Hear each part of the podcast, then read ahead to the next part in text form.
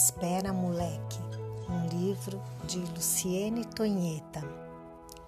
Era uma vez um moleque correndo, brincando, pulando, dançando, fuçando e perguntando: Já pode comer o pão?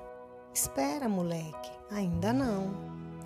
Eram duas vezes e o moleque gritando, comendo, chutando, empurrando, lambendo e perguntando: Já pode brincar lá fora?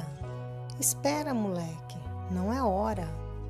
Eram três agora às vezes, e de novo o moleque chorando, sorrindo, mancando, acordando, dormindo e perguntando: Já pode sair na rua? Espera, moleque, se aquieta que a rua está toda deserta. E era de novo, de novo, de novo, e mais uma vez o moleque já entediado, cismado, estafado, duvidando, desanimando, esbravejando e esperando. E cansa. Moleque, descansa. Joga peão, pega-pega, faz avião, escorrega, escreve canção, pinta o chão, cozinha macarrão. Ou brinca de cabra cega, que seu coração sossega. Moleque, então aprende que se não dá para mudar o presente, a gente muda o que sente e sonha que tudo vai melhorar.